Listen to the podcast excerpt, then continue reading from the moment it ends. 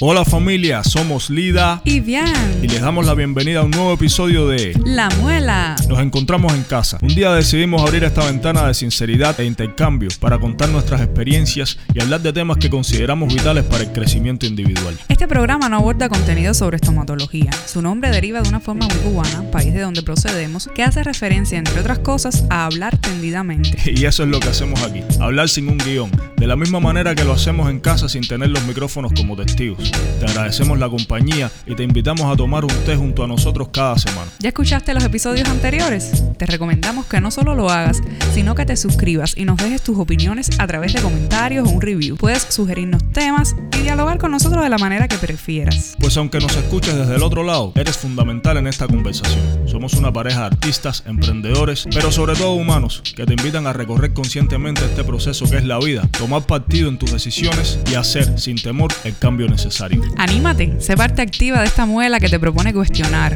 no conformarte, desaprender como un camino en el sendero de la transformación personal. Descubramos juntos aquellas creencias y patrones que tenemos inconscientemente asumidos. Vamos. Acompáñanos. Hola familia. Hello, hello, hello, hello, hello. Bienvenidos al episodio número 51. Activo el 51. Estamos felices. La semana pasada queríamos haber sacado otro episodio, pero dejamos que el número 50 cogiera... Sí, para que pudieran ver cogiera espacio. Exactamente. ¿Cómo están familia? Cuéntenos. Nosotros estamos con tremenda energía empezando la semanita. Por aquí súper activo. Vamos a continuar con, con las preguntas que se quedaron en el episodio pasado. Así es. Y nada, vamos a a seguir respondiéndola. Estamos activos por aquí. Así mismo, como ustedes saben, el episodio 50 lo quisimos celebrar con unas preguntas que ustedes nos dejaron a través de nuestras redes sociales. Que si no nos siguen, vayan por allá y síganos. Arroba Lidacao en Instagram, arroba El Velo Saldianos, arroba La Muela Podcast y de la misma manera en Facebook y en Twitter. Por allá estamos bien activos. Y recuerden también suscribirse a nuestro canal de YouTube, La Muela eh, por ahí estamos eh, sacando el, podcast que sale en audio. Ahí lo pueden encontrar en contenido en forma de formato de video, perdón. Y nada, suscríbanse y compartan el contenido. Así es, recuerden que también nos pueden escuchar en Apple Podcast, por allá tenemos un sorteo todos los meses. Lo único que debes hacer si usted quiere ganarse una llamada con nosotros, una videollamada en este caso, es ir por allá, estar suscrito al podcast y dejarnos un review y cinco estrellitas. También nos pueden escuchar en Spotify. En la parte de los podcasts usted busca la muela, en caso de que no nos haya oído por allá, y pues ahí estamos. También en arncor.fm. En fin, donde quiera que usted vea un podcast, ahí está la muela seguramente. Bueno, familia, bienvenidos. Tenemos una información. Vamos a dar el primer concierto, bueno, un primer concierto esposo. Luego de, toda esta... Toda la cuarentena. Que no se ha acabado. Sabemos que nada se ha acabado. O sea, que, que el virus todavía está pero yo creo que... Va a ser un concierto íntimo, puesto que todavía hay regulaciones que, aquí en la ciudad de Miami se están haciendo eventos, pero con ciertas regulaciones como que los lugares están trabajando a mitad de capacidad. Para cumplir con todas las normas. El distanciamiento todavía está vigente. Y vamos a tratar, vamos a hacer el evento eh, siguiendo las pautas que están marcadas para la seguridad de, del público, así que así es. pendientes. No va a ser un bonche, lo hemos aclarado bastante, es un concierto de Bian, por tanto va a tener otras características, sobre todo porque ahora es una época especial, estamos haciendo este, este concierto a ver cómo, cómo sale, a ver cómo sale.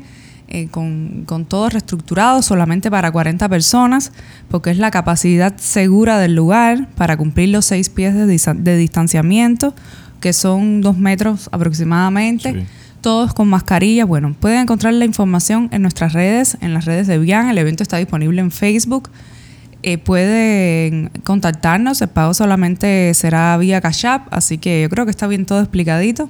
Apenas tengamos 40 personas, vamos a parar automáticamente con la venta. Así que yo les recomiendo a todos que vayan. Ya hay bastantes personas que han reservado, así que bueno, esperamos que podamos volver a la normalidad con nuestro evento. De momento ahora es este, este concierto con acceso limitado, pero de igual manera estamos felices. Bian está muy feliz también de podernos reencontrar, aunque sea saluditos de lejito, pero bueno, no. La fecha es 18 de julio, así que... Sábado 18 de julio en Real Café. Real Café. Ustedes saben que ahí hay parqueo gratis, eh, muy buenos precios con todos y, y sobre todo ellos están cumpliendo estrictamente Sí. con las regulaciones. Si ustedes van a la cuenta de, de Real Café en Instagram y en Facebook, verán como ellos diariamente eh, fumiga. Hay un equipo de limpieza profunda Sí, que sí. desinfecta cada cosita. Así que por eso es que lo vamos a hacer, porque sabemos que es seguro y que de igual manera todos Seguro para nosotros vamos público, a estar seguro seguros para también. nosotros, seguros para, los para los trabajadores del local, así que Exactamente. Y bueno, viéndonos. también apelamos a que, que a ustedes, yo sé que el público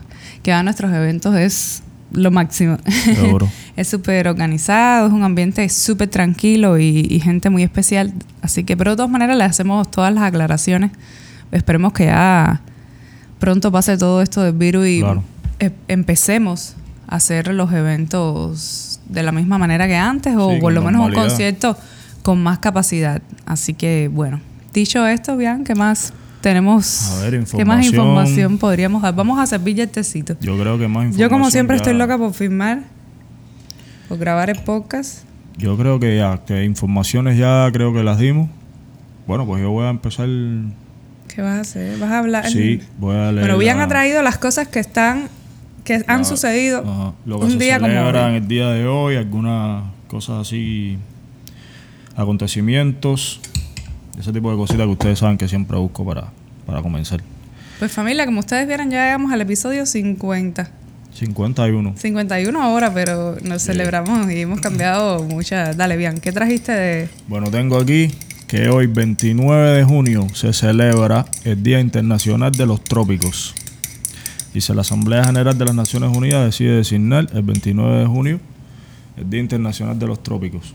El 14 de junio del 2016, la Asamblea de las Naciones Unidas, en la resolución 70267, decide designar el 29 de junio Día Internacional de los Trópicos. Celebramos el Día Internacional de los Trópicos para reconocer su gran diversidad y dar a conocer los retos y oportunidades a los que se enfrentan los pueblos que la habitan. Asimismo, nos brinda la ocasión de evaluar los progresos realizados, compartir historias y experiencias del trópico y reconocer la diversidad y el potencial de la región. Así que ya saben, Día Internacional de los Trópicos.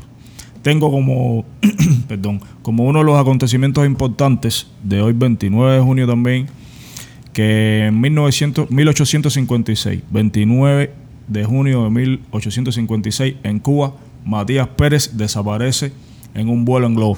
Para lo- lo- lo- los cubanos, eh, hemos escuchado, para quien no sepa, quien no sea de Cuba y, no conozca la historia, hay una frase popular cubana que, que siempre decimos cuando nos referimos a alguien que no vemos hace mucho tiempo, que, que la frase dice, voló como Matías Pérez.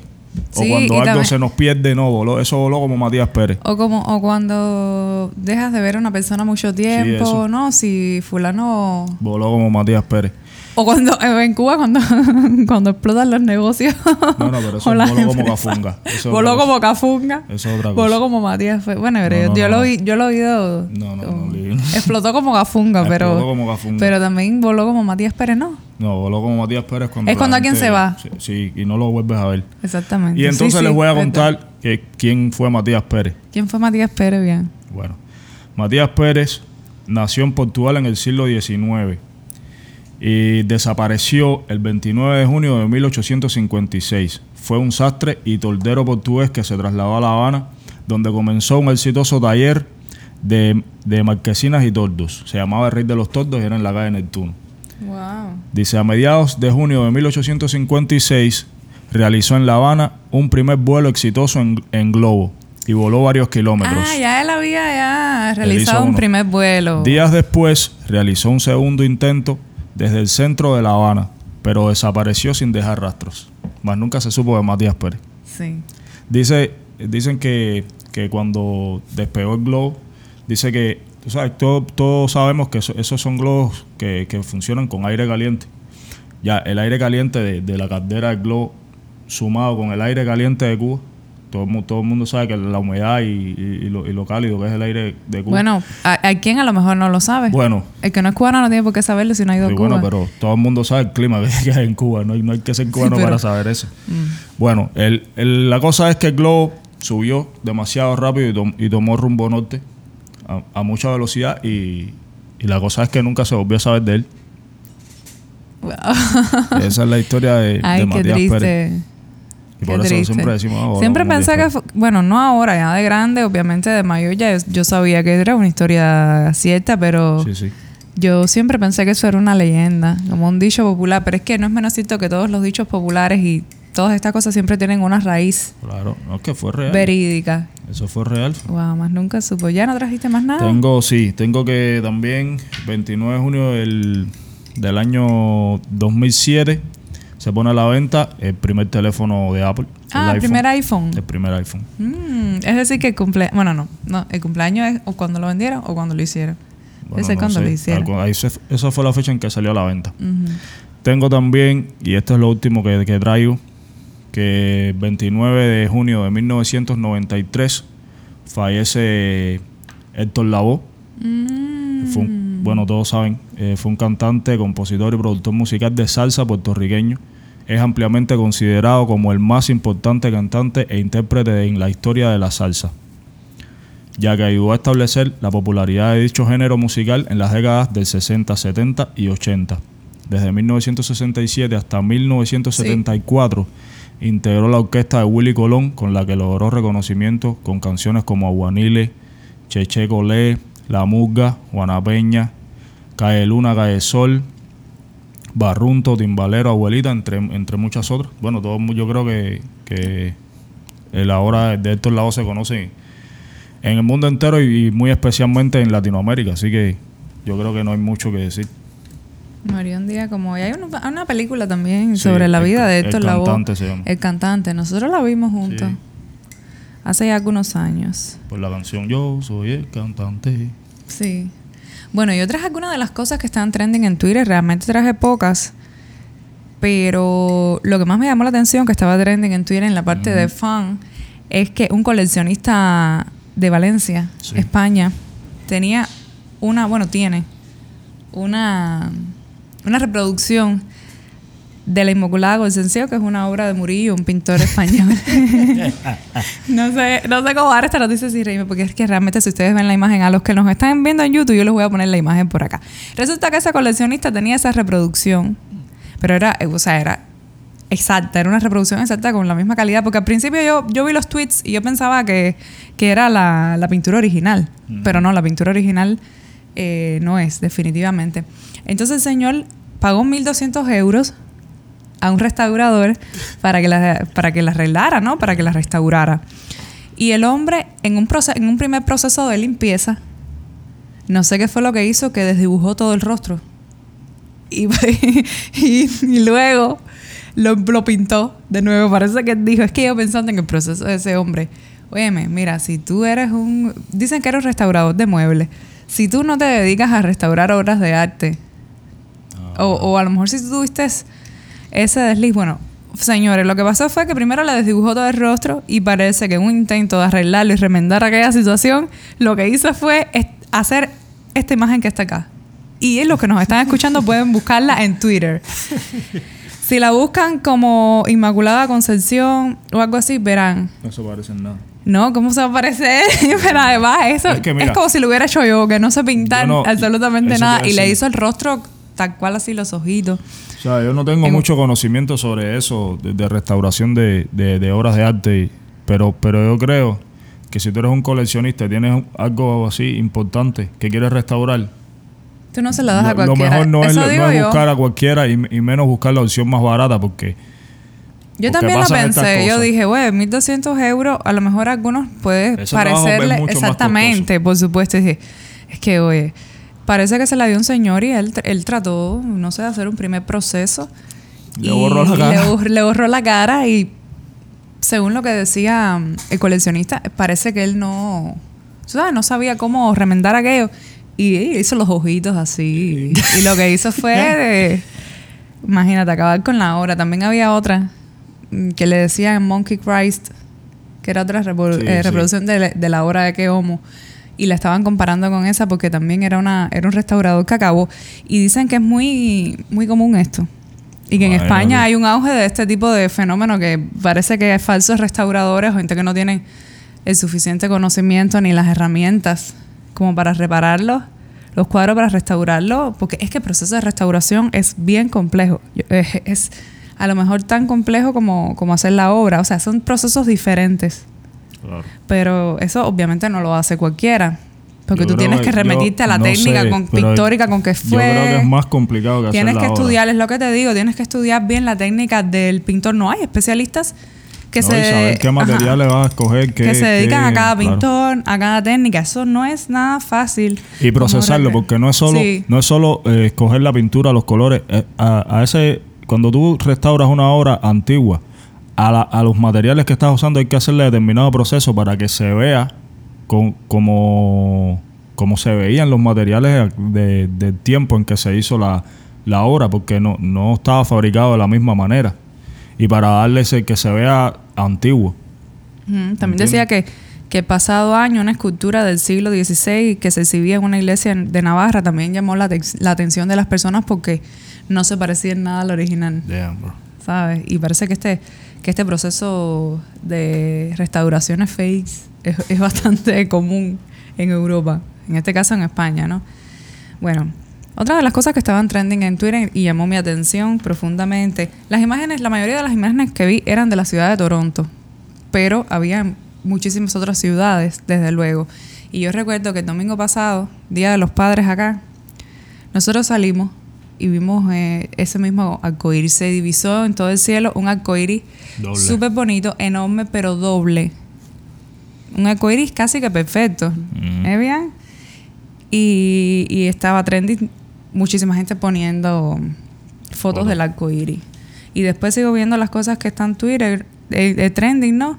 Y me llamó la atención que este es el mes del, del orgullo para las personas de la comunidad LGBT aquí en los Estados Unidos. Entonces me llamó la atención, como ellos, tú sabes que tienen un arco iris. Sí. Con, yo estuve leyendo que le, le han quitado, o sea, cada franja del arco iris tiene, Tiene su, un significado, sí. tiene su, nif- su significado y tal. Y entonces, qué casualidad, ¿no? Que se divisó ese arco iris y también estaba trending. Muchísimas personas de la comunidad LGBT estaban compartiendo eh, historias en Facebook. Y también había un tag que estaba trending que decía comparte tu historia de LGBT favorita y la gente estaba compartiendo escenas de películas y todo en referencia a, a este tema. Y estuve viendo que, que yo dije, bueno, ¿por qué será en junio, no? El, el mes. Y acá en los Estados Unidos, ¿no? Y, y lo que pasa es que el matrimonio entre, entre estas personas del mismo sexo eh, es legal en todo el país gracias a un fallo del Tribunal Supremo de Estados Unidos emitido el 26 de junio de 2015. Oh, Yo recuerdo eso. Pero sí. todo, todo tiene un, un origen y es que mm, todo eso empezó el día 28 de junio de 1969 en el, El clu- movimiento. en el club Stonewall. Bueno, en realidad no fue que dijeron vamos a empezar, pero para nadie es un secreto que la gente de la comunidad LGBT ha sido asediada. No se han respetado sus derechos durante todo. Incluso ahora, aunque hay una aparente apertura, Sí, sí. todavía ellos tienen cierto estigma arriba y todavía tienen que estar luchando. Y im- imagínate también verse como una, como en una comunidad así acereada cuando eso no debería ser el mismo tema de Claro. debate porque son personas Es que cada quien tiene derecho a, a- Como a- todo, a vivir eh, su vida como y su desee. sexualidad de la manera Claro. que desee mientras, tú sabes. Pero lo que sucedió fue que ellos se iban mucho, se, como bueno, para evadir, ¿no? Todas estas represiones. ¿sabes? Ellos se juntaban en pequeñas comunidades, ¿no? Entonces iban a, a- a este, este club en, en Manhattan, en Greenwich Village, que es un lugar donde hay muchos clubes de jazz y muy famoso, es una parte bohemia de Manhattan. Y allí hubo, bueno, ellos estaban ya cansados de por año cuando salían de ahí, la represión policial por gusto y todo eso, ¿no? Y, y ya se cansaron un buen día y a altas horas de la madrugada hubo un meeting, un meeting por tres días. Y entonces todos los años empezaron en esa fecha a, a exigir sus derechos y a congregarse ahí. Y bueno, ya simbólicamente se ha tomado este, este mes como el mes del orgullo. Chévere. Y estaba súper trending eso y dije, bueno, voy a, voy a traer la historia porque Ah. me parece súper válida. Así que bueno, ah, tenía otra cosa trending. Cambiando el tema, tenía otra cosa que me pareció súper curiosa.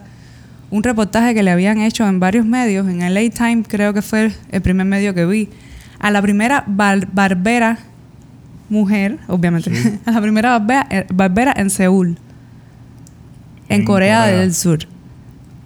Sí, está súper curiosa la historia. Dice, eh, es en, en un barrio montañoso de Seúl. Se llama la Nueva Ba- Barbería, es el nombre. Lee Dok-hun. Abrió la tienda en el 75 y tiene cinco- 85 años y su licencia de barbera se la dieron en 1958. Wow. Sí, incluso le preguntan, pero ¿todavía estás aquí pelando? Y la mujer dice, sí, voy a, a- a estar pelando aquí hasta que, tú sabes, hasta que ya no, no, no pueda más.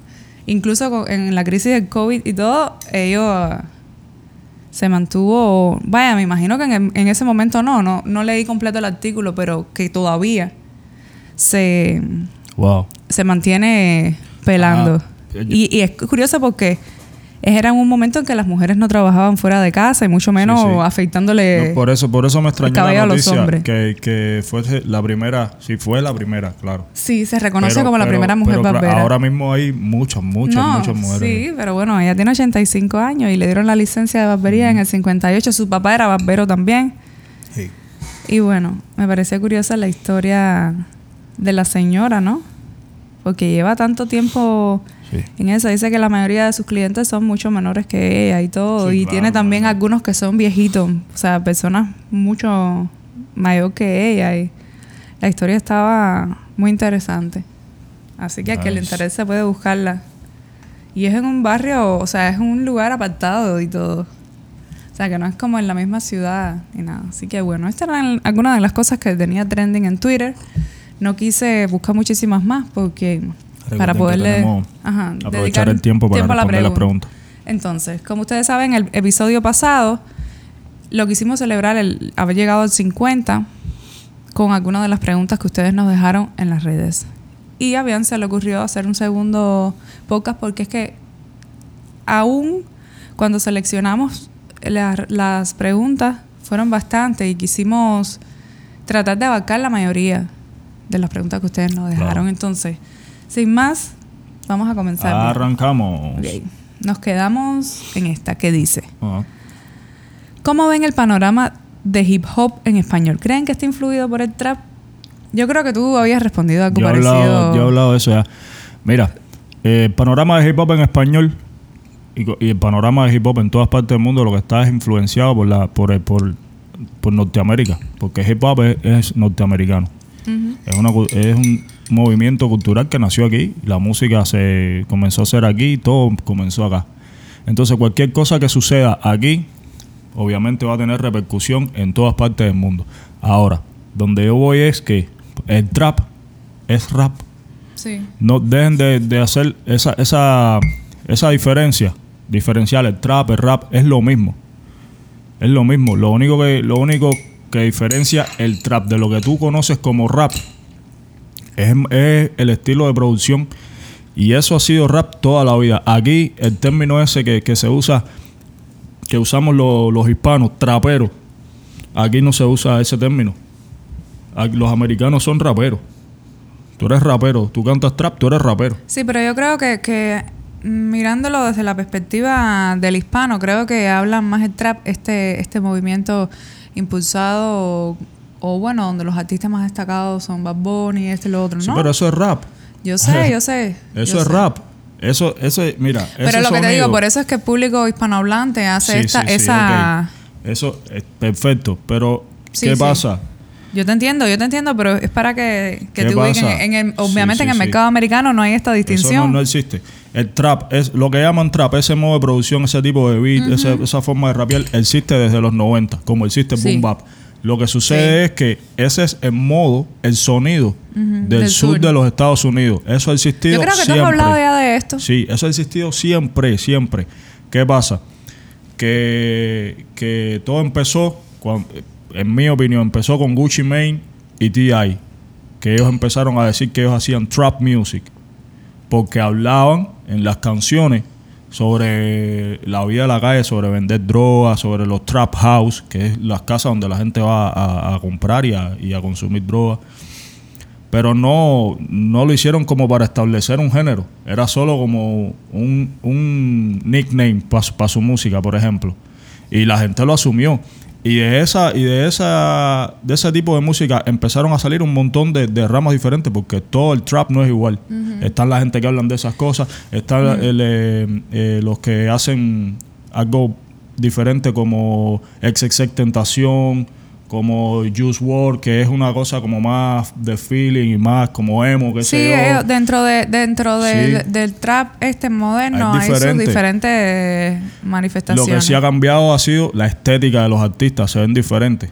No se ven como se veía un rapero en los Sí, pero 90. bueno, remitiéndonos a la pregunta, ¿crees que el bueno Bueno, la pregunta, eso lo contesté. está influido por el trap? Le- No. te, te digo que, que todo lo que suceda en Estados Unidos con el hip hop va a influir en todas partes del mundo, porque eh, el hip hop llegó a todos nosotros por ya a través de la tra- es un proceso de transculturación. No, y creo que- que- no es no es cultura de nuestros países original, ¿me entiendes? No Y- nació y en bueno, Colombia, no nació en La Habana, pienso. no nació en, en Chile, nació aquí en los Estados Unidos. Todo lo que sucede aquí en Estados Unidos con eso, obviamente va a tener va a repercusión. repercutir, claro, va a repercutir, va a repercutir en, en Latinoamérica y en la manera también en este Pero en tú- este tú caso de- del sí. track que yo digo, que es lo que yo creo que ellos te preguntan, Ajá. más el hispano. Digo yo, ¿no?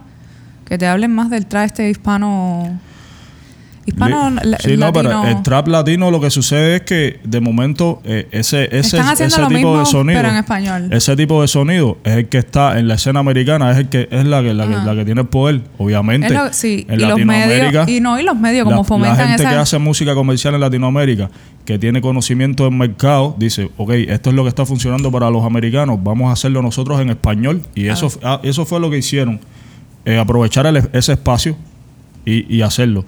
Más nada que eso. Pero yo creo que la, la, la gente hace esas diferencias, primeramente por el sonido. ¿sabes? Los puristas de rap, no, el rap, los que dicen el rap es esto y no es otra cosa. Hacen ese, ese tipo de, de división. Pero también está que he visto entrevistas de, de artistas latinos que hacen trap y cuando les preguntan, siempre que les preguntan qué es el trap, ellos dicen, o, o cuál es la diferencia entre el rap y el trap, ellos se refieren a que el rap habla, tiene, es una música con mensaje, no sé qué, no sé qué, lo que sea, y el trap, y el trap es, para que sea trap, entonces tien- tienes que hablar de droga, tienes que hablar de, de las cosas de la calle, Ah, ellos, que ellos lo han definido así. Sí, pero es que eso lo ha hecho el rap desde, De desde toda, toda, la, la vida. vida. En todos los Eso, boom eso, el boom bap Claro, hablaba de eso. Sí.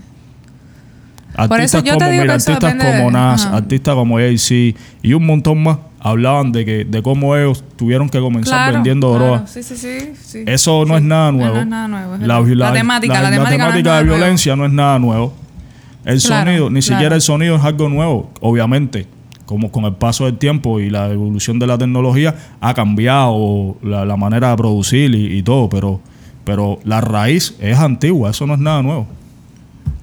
Yo creo que eso depende más del exponente, de la persona que haga el rap, Claro. de cada artista, lo- para lo que quiera, eh, en, en cómo quieran enfocar su, su música Y o la- el rap que claro. hacen. La respuesta resumida es que la- el rap hispano no está influenciado por el trap, está influenciado por la cultura americana. En general. Ya, lo que sucede aquí va a suceder en todas partes. Claro, porque, es que el aquí. rap en esencia. Nació eh, aquí. o sea, el rap eh, nació acá. Dice la próxima pregunta. Eh, Bian, ¿cantarías reggaetón o algún género bailable? Lida, ¿qué crees si él lo hace? Bueno, ah, yo, confieso que hay canciones, hay determinadas canciones de reggaetón que a mí sí me gustan. Porque yo siempre he dicho, yo, yo lo, cuando empecé a escuchar rap, lo primero que escuchaba, obviamente, como todo el mundo, era rap, ah, rap norteamericano. Pero luego cuando empecé a escuchar rap en español, Vigo sí, eh, todo lo de Puerto Rico y, y muchas cosas de re de Panamá. Había muchos artistas que también cantaban, ha- hacían canciones de reggaetón. En aquel tiempo no le decían reggaetón, le decían el underground. Sí, y yo escuchaba esa, yo escuchaba esa música. No te puedo decir, yo no te puedo decir que yo, que yo odio el reggaetón porque cuando yo era chamaco, yo escuchaba esa música. Eh, pero no es algo que me gustaría hacer a mí. Ni es algo que consumes tampoco. A ti a lo mejor No, algo, hay canciones que me gustan. que la puedes hay canciones que me gustan. Hay canciones que me gustan. No, no, no puedo negar eso. Pero no es algo que a mí me gustaría hacer. Si yo fuese a hacer un género bailable, yo haría, no sé, dancehall o ragamuffin. Yo he hecho canciones de reggae y, de, y de hecho he hecho canciones de rap que, que tienen un beat que, que se puede bailar con eso. Así que no creo, reggaetón no creo porque no, no me gusta como para hacerlo yo. Pero sí me gusta, sí podría ser una canción de dance, de dancehall. O algún, ese tipo de, de cosas que sí, sí me gusta, me gusta hacerlo. Eso sí me gusta, me gusta. Pudiera fluir arriba Sí. de esa. No, de fluir, puedo fluir en, en cualquier base, pero No, que yo, me yo guste. digo en el sentido creativo, bien. sí, sí. Que me guste, sí, sería algo así. ¿Y qué pensarías tú si lo hago? A mí me da igual que tú lo hagas. El que lo vas a hacer eres tú. A mí no me gusta el reggaetón. Eh, no, es la, no es la música que me guste. No lo repudio tampoco. Si estoy en una fiesta y hay que bailar reggaetón, se baila. No es tampoco que es, ay, hay que satanizar el reggaetón ni nada. Yo puedo, yo puedo eh, coexistir perfectamente con el reggaetón.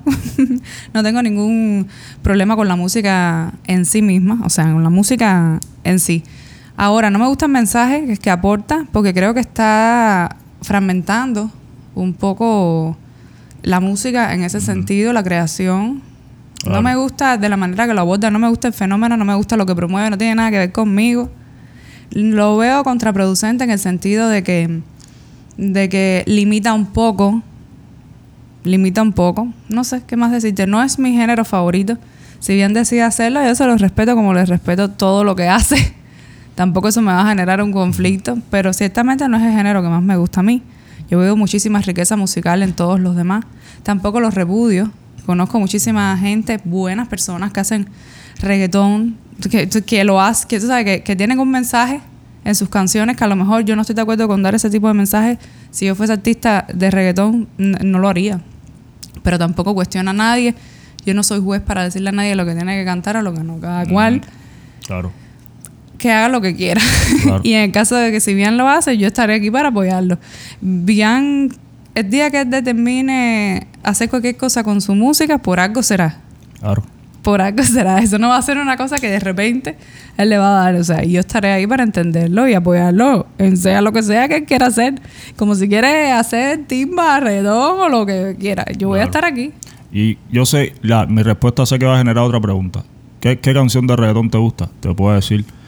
Me gusta mucho la de Teo. Métele sazón, batería y reggaetón. Ve, eso es otro que tipo, demás eso es otro tipo, Para pero- mí, para mí, esa canción, es- esa, esa es la esencia del reggaetón porque, tú sabes, en el, en el proceso ese de crecimiento del reggaetón como género en la industria, se ha, tú sabes, se ha mezclado con determinadas cosas, se ha hecho de determinadas maneras que, que no sé, yo creo que, que ha perdido un poco la esencia. Yo no lo hago tampoco por un moralismo ni por una cuestión purista. Pero, de- pero para mí esa canción Es que simplemente sí representa lo que es la cultura de Puerto Rico. Por eh, ¿sabes? el coro que tiene como esa, la, ¿sabes? La salsa, la- el ritmo de Puerto Rico. Para mí Teo es como, tú, si tú buscas en, en un diccionario la palabra reggaetón, tiene que salirte una foto de Teo. Obligado, Sí. obligado. Yo te digo, mira, Teo yo lo veo súper creativo, hace otras cosas, pero igual. A mí eh, esa canción me gusta. yo me te gusta digo, mucho. a mí en general eh, no me gusta el reggaetón en el sentido de que no es ni mi género main, el- el- no es el género que más me gusta escuchar, me gusta otro tipo de música. Y pero ya te digo, no tengo ningún problema con reggaetón. Ok, si tengo que la bailar reggaetón un momento lo hago y, y ya, no pasa nada. Dale, seguimos. Seguimos. Cree que luego, creen que luego del coronavirus la gente se sensibilice más. Piensan que la manera de proyectarse en las redes puede cambiar. Bueno, hasta ahora nada ha cambiado. Nada, absolutamente nada. Yo pienso que, que con respecto al virus y todo, sí hay un gran por ciento de, de- de personas que a lo mejor están un poco más sensibilizadas en el sentido de, de cuidarse, de velar por el otro, porque las circunstancias han cambiado. Sí, pero... Pero yo no creo que vaya a cambiar mucho No, la no. esencia, eh, ni creo que va a ser un punto para que la gente se sensibilice en general. Es lo que te digo, y si hay un por ciento en que sí, que ha cuestionado y mucho menos en la su manera de proyectarse en las redes, no, no, no creo que una cosa tenga que ver con otra, a pesar de que el universo nos está diciendo de que sí, Sí, pero que hagamos un cada stop quien y que tiene, tú sabes, cada quien decide si, si, si aprende o no la lección. La lección está dada, hay quien aprende y hay quien no. Pero siempre la mayoría no lo hace. Y se irá pasando. Se irá pasando. Así es, así es, bueno. Déjame ver cuál hay- otra familia. Ver, familia. Ahora. Hay mucha superficialidad en el mundo, temas importantes a los que se a los que no, No se, se les le- presta la debida atención. ¿Qué se puede hacer? Porque somos ¿Por qué somos tan superficiales? agradezco lo que hacen. Bueno, el problema es que cada quien decide eh, de qué manera vive su vida y, y qué es lo que es importante para él. Imagínate, la mayoría de la gente es, es superficial, porque es que lo que el mundo ofrece es eso. También pienso que, que y, y de eso yo creo que también hemos hablado acá, que es más fácil coger Claro. lo que te están dando. Es más sencillo, claro. Es más sencillo que ponerte a cuestionar, que indagar en cosas más eh, profundas. ¿no? Claro. No, es que, mira, Es más sencillo, es- la es- gente... la gente vive un ritmo de vida. También, Un ritmo de vida que, que, que lo menos que quiere es, es- de meterse en cosas profundas. La gente quiere vivir Lo más sencillo posible, lo más superficial sin posible. complicarse la vida. Yo creo que también eh, hay que ver porque Pero a la larga nos pasa factura. Así es, es lo que digo. Siempre yo aquí hago o, o trato de hacer ¿no? una apelación sobre la esencia del individuo, sobre, sobre encontrarnos o reencontrarnos con nosotros mismos. Lo importante que es eso, porque si nosotros estamos todo el tiempo en una dándole importancia a lo superficial o a lo banal, va a llegar el punto en que el universo nos va a decir, mira esto.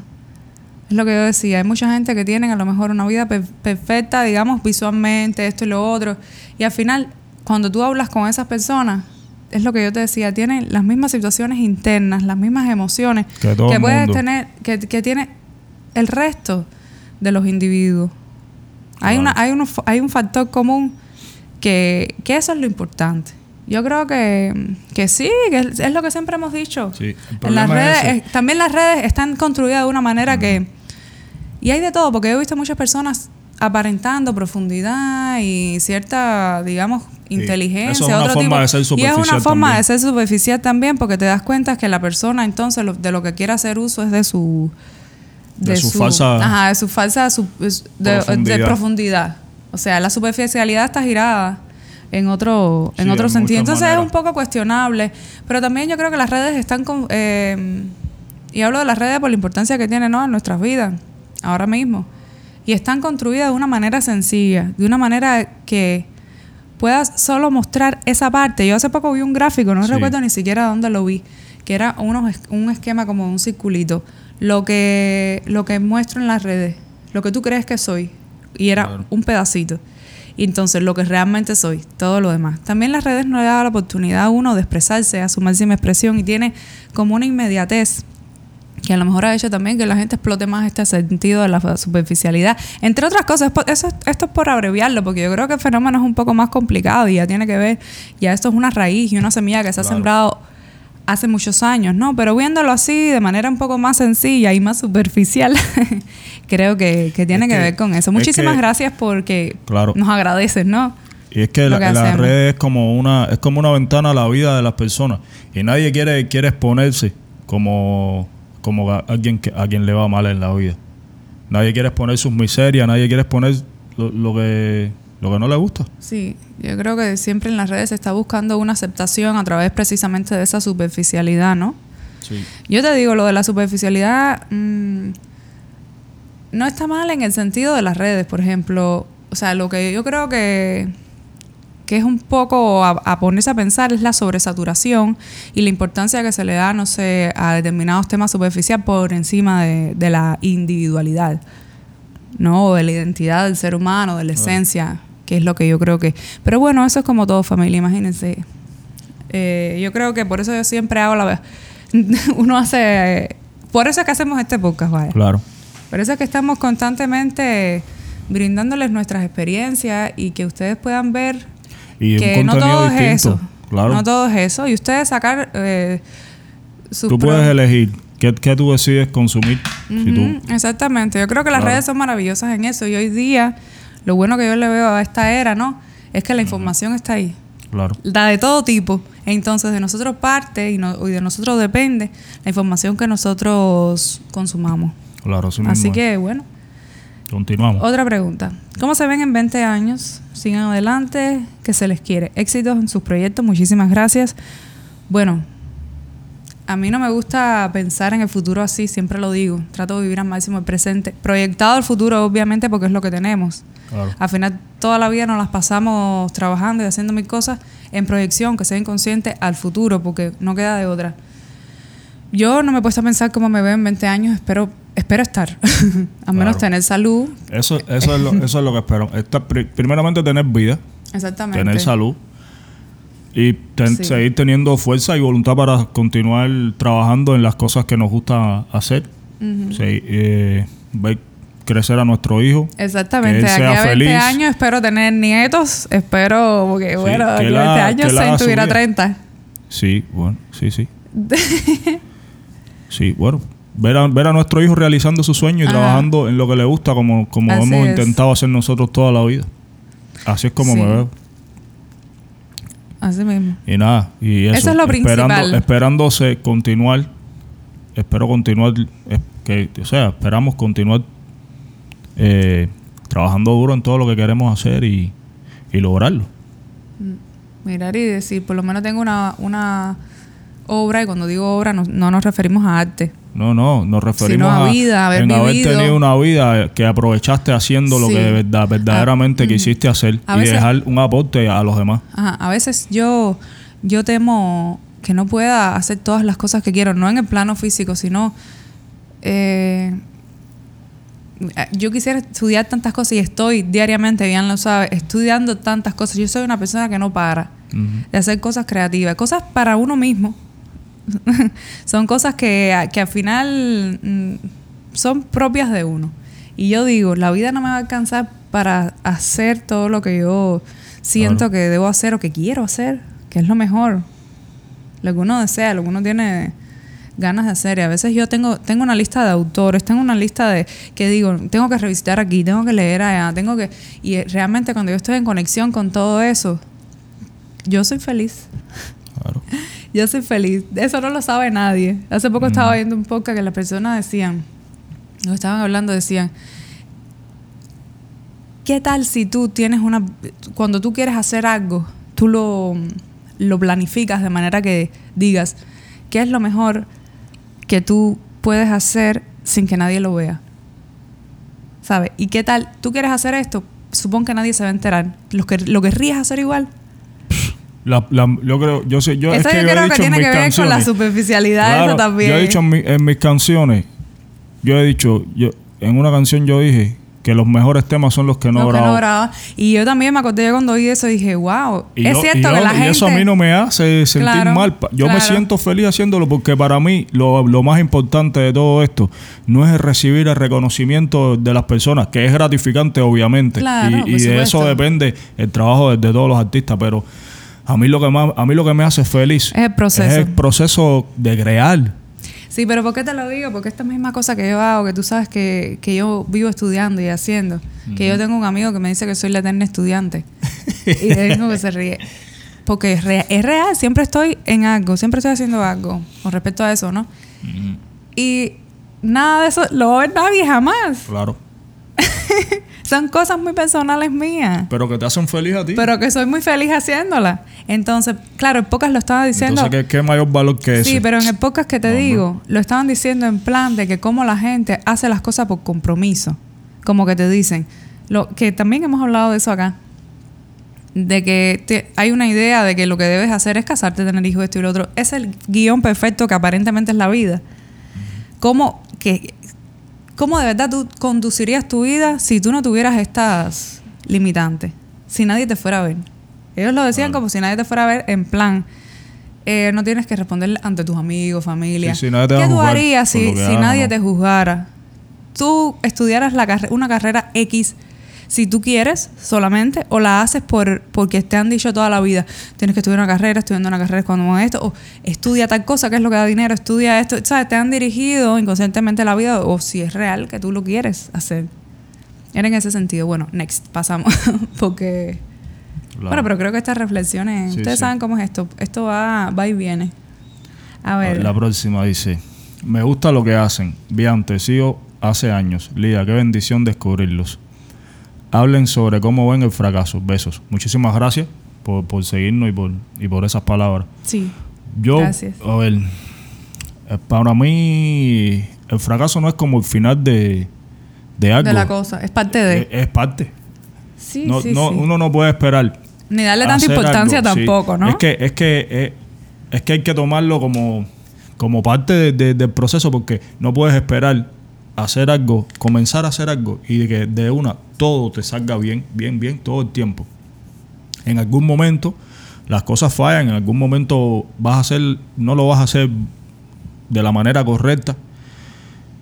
Y yo lo que creo es que es parte de- del aprendizaje.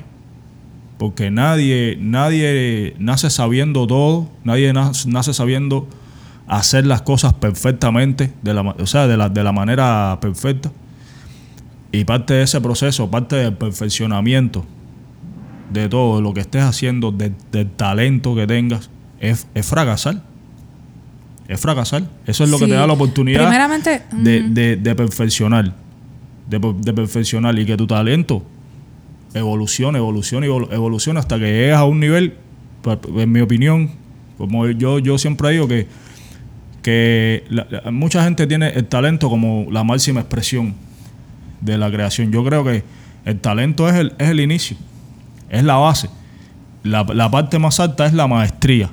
Es cuando ese talento está pulido, pulido, pulido al máximo. Y eso solo se alcanza tropezando, cayendo, levantándote, siguiendo. Tropezando, y, y no, cayendo, y no creo que tampoco, siguiendo. pero tampoco creo que hay un techo.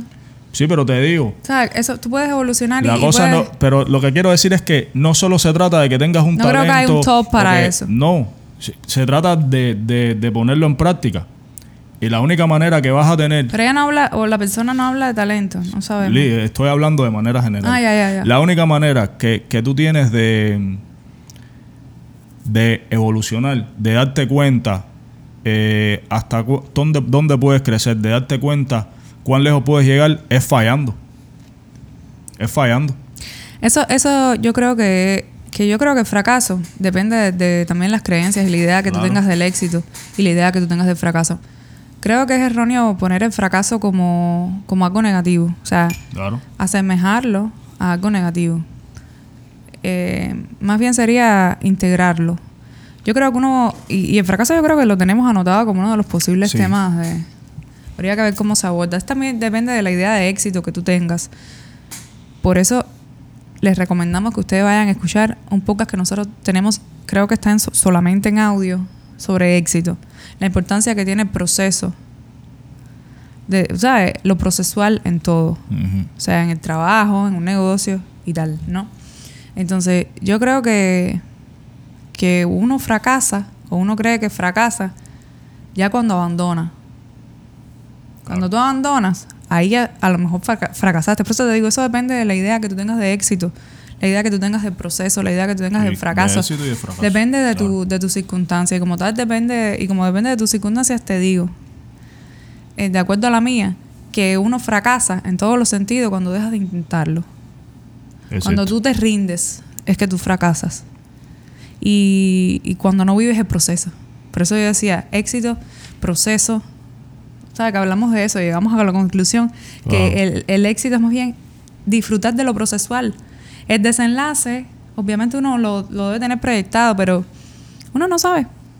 Al Claro. final, entonces Yo- el camino, esas horas que uno le dedica, es, lo que queda.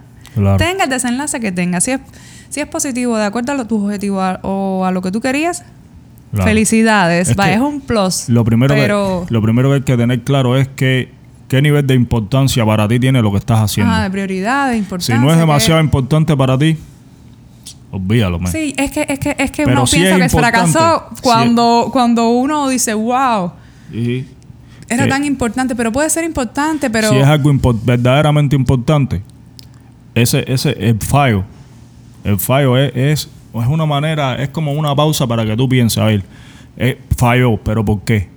Por esto, por esto, por esto, porque hice esto de esta manera cuando podía haberlo hecho Sí, de puede- esta otra.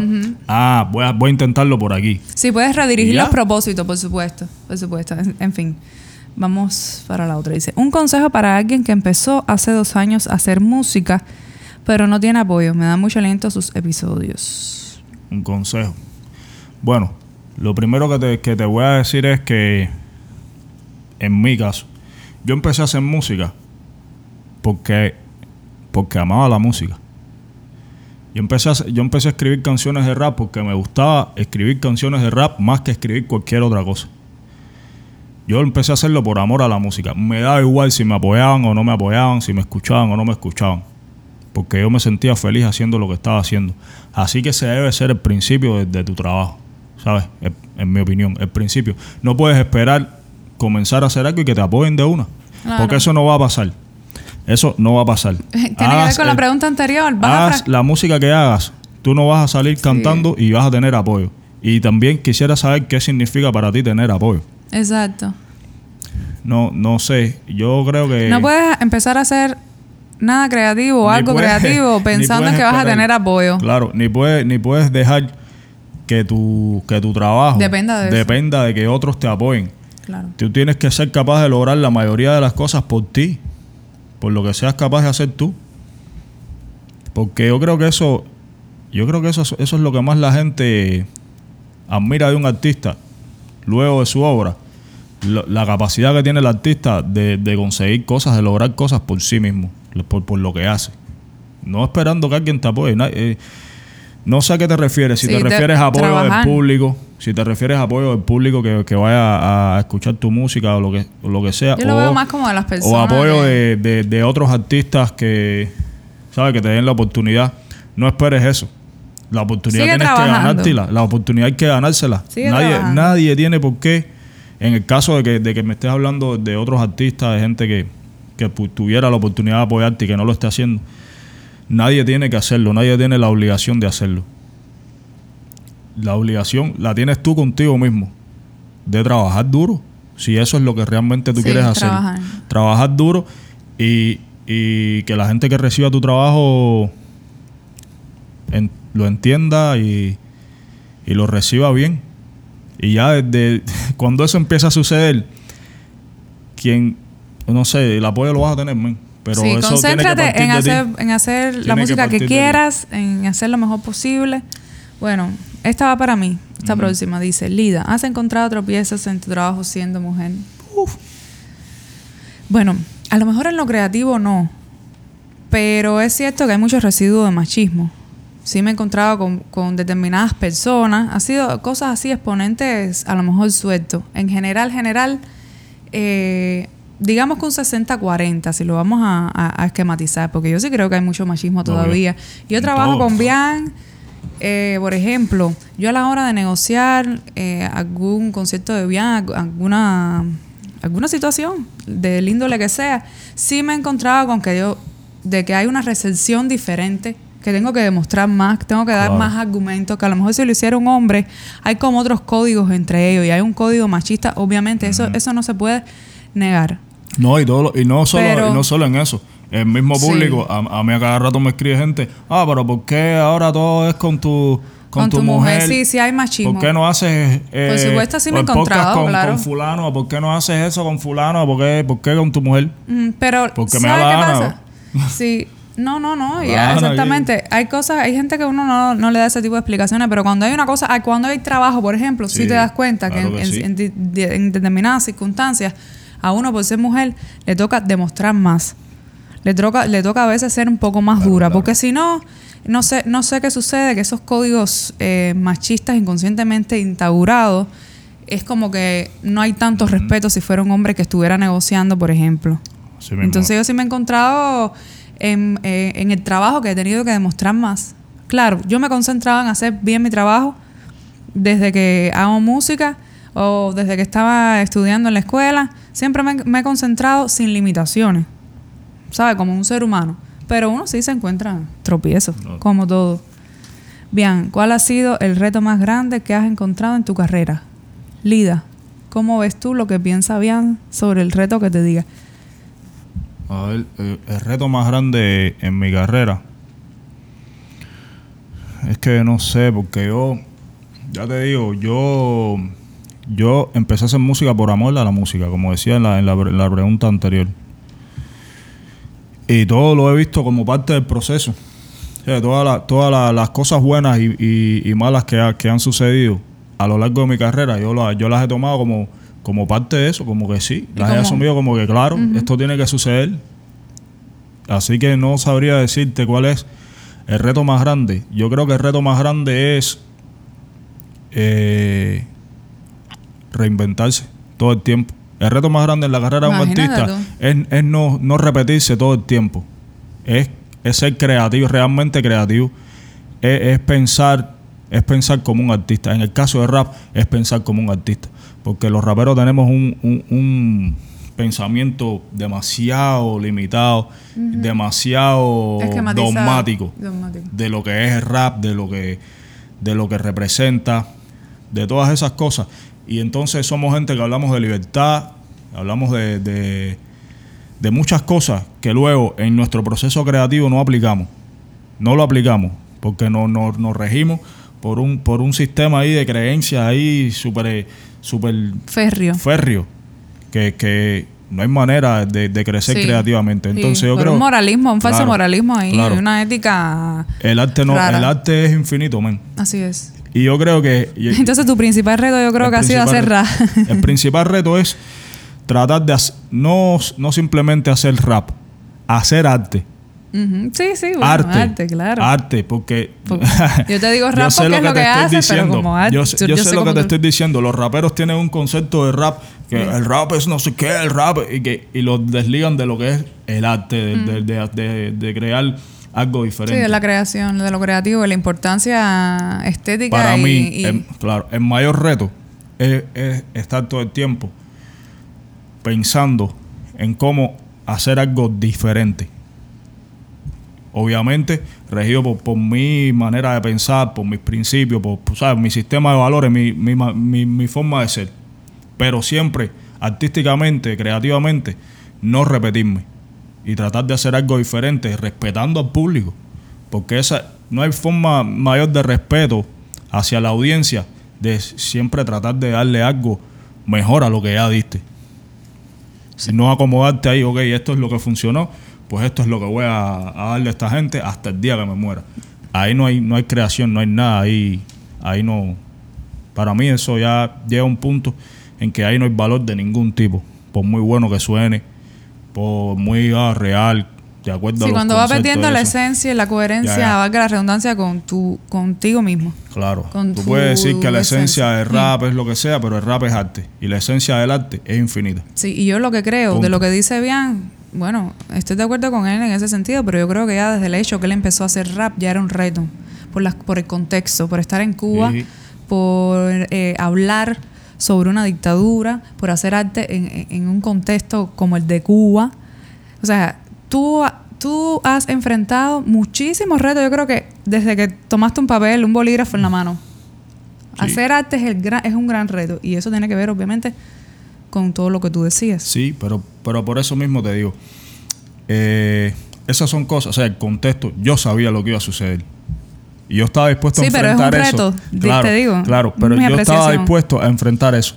Pero por eso te digo que a pesar de todas esas cosas por lo que por la que tuve que pasar, lo más para mí lo más grande Y que todavía estás pasando, porque que todavía uno ve claro. las consecuencias. para de- mí el reto más grande es el arte, la creación. Sí, sí, sí. que no se diluya, tiene que ver con. que no, no dejarlo que se diluya en eso, en el proceso, y no, y no, no, no permitir que esos obstáculos que, que hubo en mi camino o que hay en mi camino se conviertan en una, en una excusa Exacto. para no, yo no hago esto porque, imagínate, porque Sí. pobrecito yo. Siguiente pregunta, dice, me gustó mucho y no paro de escuchar el tema cuarentena del B. ¿Qué podemos hacer para salvar la tierra de nosotros? Saludos. Yo creo que lo que primero que tenemos que hacer es tomar conciencia de que, de que todas las cosas negativas y todas las cosas positivas que sucedan en el planeta dependen de nosotros, porque somos la especie que está en la, en la, en la punta de la pirámide.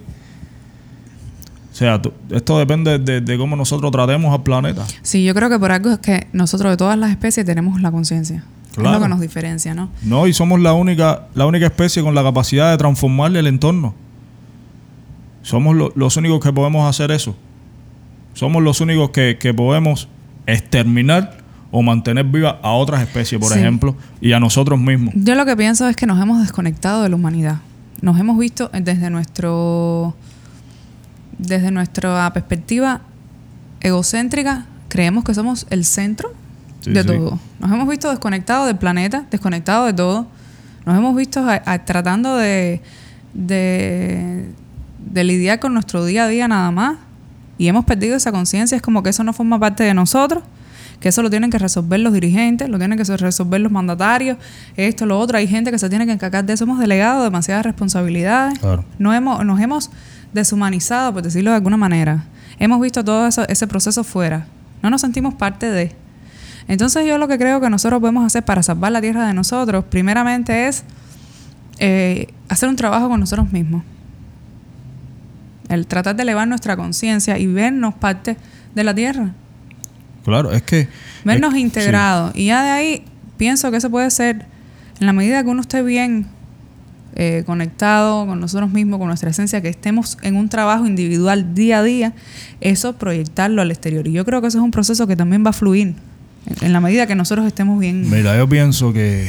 Que dirán, no, hay cosas que sí tienen que hacer los mandatarios, sí, hay cosas sí, que. Sí, sí, claro. Sí, sí, pero eso no puede ser una excusa. Hay cosas que tú también puedes hacer desde tu perspectiva y las haces. No las haces. Claro. Yo, yo pienso que desde que existe. No las hacemos, ¿no? Porque me incluyo. Desde que existe el ser humano como, como especie en, en el planeta, no, no, no, hemos, no hemos aprendido a lidiar con, con, la tierra, con, con, las demás especies y con nosotros mismos. No sabemos cómo convivir. somos un animal, somos un animal de sociedad. O sea, nosotros, hablando en términos de, de la naturaleza, somos un animal que vive en manada y no sabemos convivir. No, y, y una cosa es que, por ejemplo, vemos lo que pasa en otro extremo de la tierra y lo vemos no esto, esto, lo de los colombianos, problema de los colombianos. Lo de los españoles, no, es problema de los españoles. No, lo de África, no, es problema de los africanos, no familia. Ese es problema de todos. Porque si no, ni lo supiéramos. Claro, es así. Y es que creemos, es que eh, hemos llegado a un punto en que creemos que los seres humanos actuamos en el planeta como dioses como que todo esto está aquí porque yo estoy. Es lo que te digo, lo vemos desde nuestro... Nosotros dependemos de que exista tierra, de que existan plantas, de que existan animales, de que existan esas cosas. Lo vemos desde un punto de vista Si tú no cuidas esas cosas, que, quien, va a desaparecer eres tú. Nos hemos despegado de todo eso. Tenemos, somos tan egocentristas que, que todavía tenemos pues, nos, cuestionamos si existe vida en otro planeta. Claro que existe, claro que existe. No, no puedes pretender que tú seas, el único. que existe. No Ni que esto que te rodea sea lo único. No, ese es el problema, que hemos, hemos, hemos, tenemos una visión lineal, bidimensional. Hemos, hemos eh, por decirlo de alguna manera gráfica, ¿no? Eh, hemos, nos hemos despegado de, de un sentido tridimensional, de un sentido macro, de vernos parte de ese cosmos. Claro. No, nos hemos despegado. Y eso, por supuesto, tiene sus raíces se remonta. Sí, eh, eh, hemos visto el, proceso en la vida de manera antropocéntrica. Y está muy bien, por una parte, pero no, ahí nos desligamos hasta de los propios planetas. Todavía hay gente que piensa que la astrología, por ejemplo, es una cosa lejana.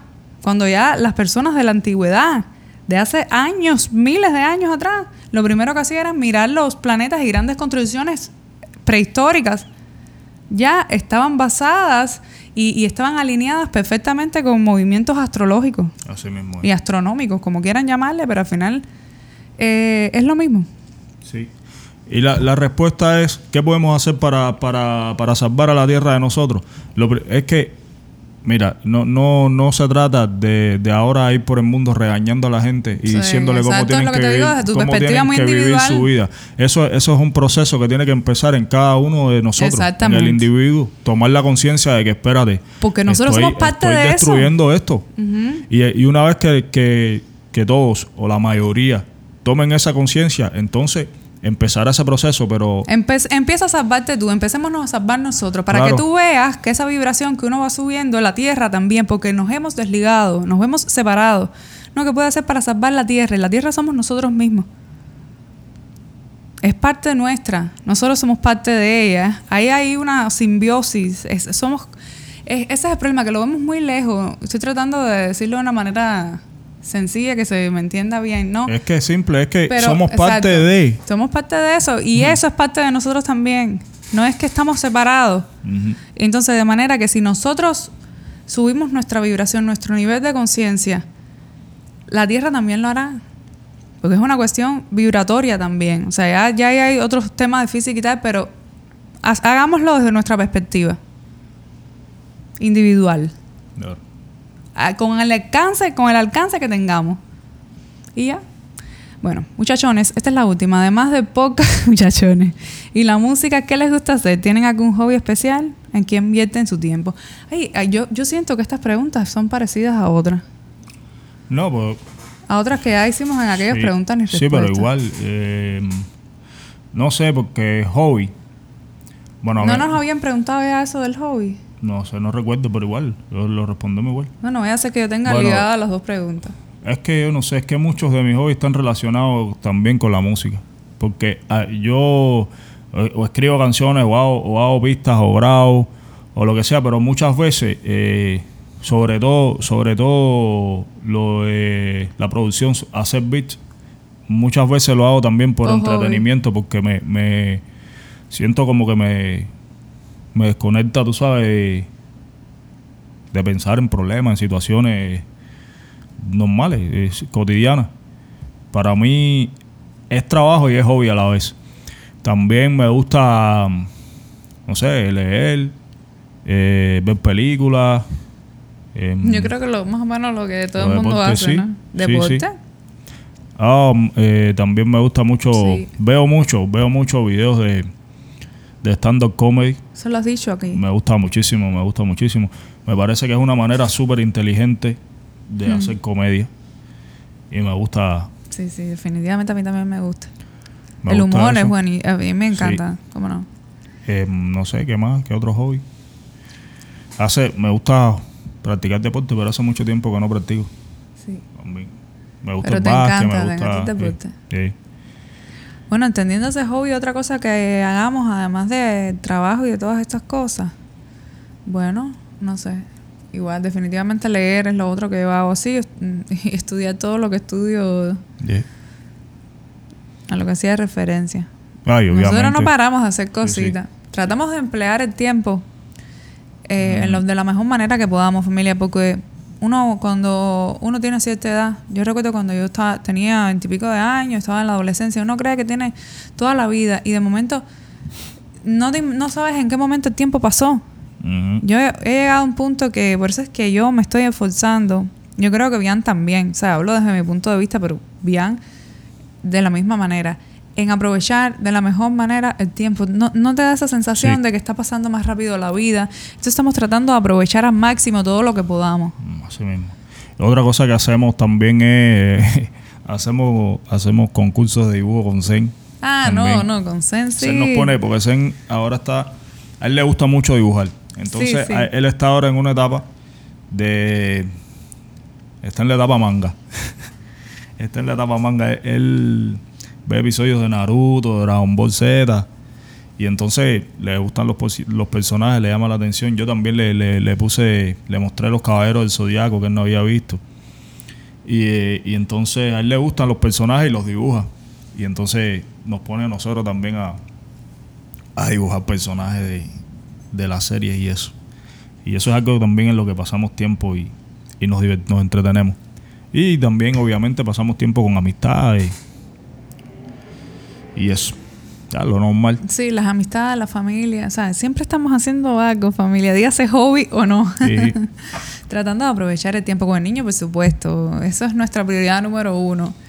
Y, y nada, ya. Esta es la última pregunta. Así que... Pues esperamos que, sí, que les haya que gustado. hayamos podido responder eh, de la mejor manera a las preguntas que nos hicieron. Por favor, déjennos saber en los comentarios en nuestro canal de YouTube, también en, en las plataformas de audio. Y nada, aquí estamos, episodio 51. Recuerda suscribirte al podcast desde la plataforma que, los escuch que lo escuchas. En Apple Podcast tenemos un sorteo con todos los que nos dejen un review y cinco estrellitas y estén suscritos al podcast por allá. Que consiste en una videollamada con nosotros. Sacamos el, el ganador las primeras semanas del mes. Así que ya la próxima semana estaremos sacando Yeah. el ganador del mes de julio. Así que nada, vaya por allá. También nos escuchas en Spotify, en nuestro canal de YouTube. Suscríbete, suscríbete, suscríbete. Coméntanos qué te parecen los temas. Y, Y comparte que no es para ti nomás. Así es. En nuestras redes sociales también estamos, arroba lidacao, arroba el velos aldeanos y arroba la muela podcast en Instagram. De la misma manera en Facebook y en Twitter. En Facebook tenemos un grupo también.